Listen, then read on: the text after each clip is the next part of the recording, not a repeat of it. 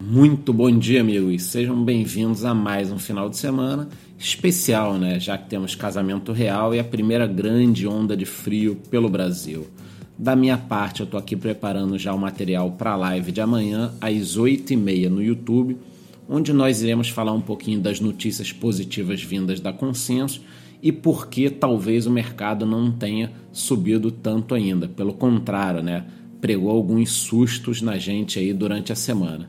Mas basicamente é isso. O preço do Bitcoin nas últimas horas chegou a quase encostar nos 8.500 dólares, recuando ainda há pouco para 8.350 dólares, que não é um patamar tão ruim assim, né?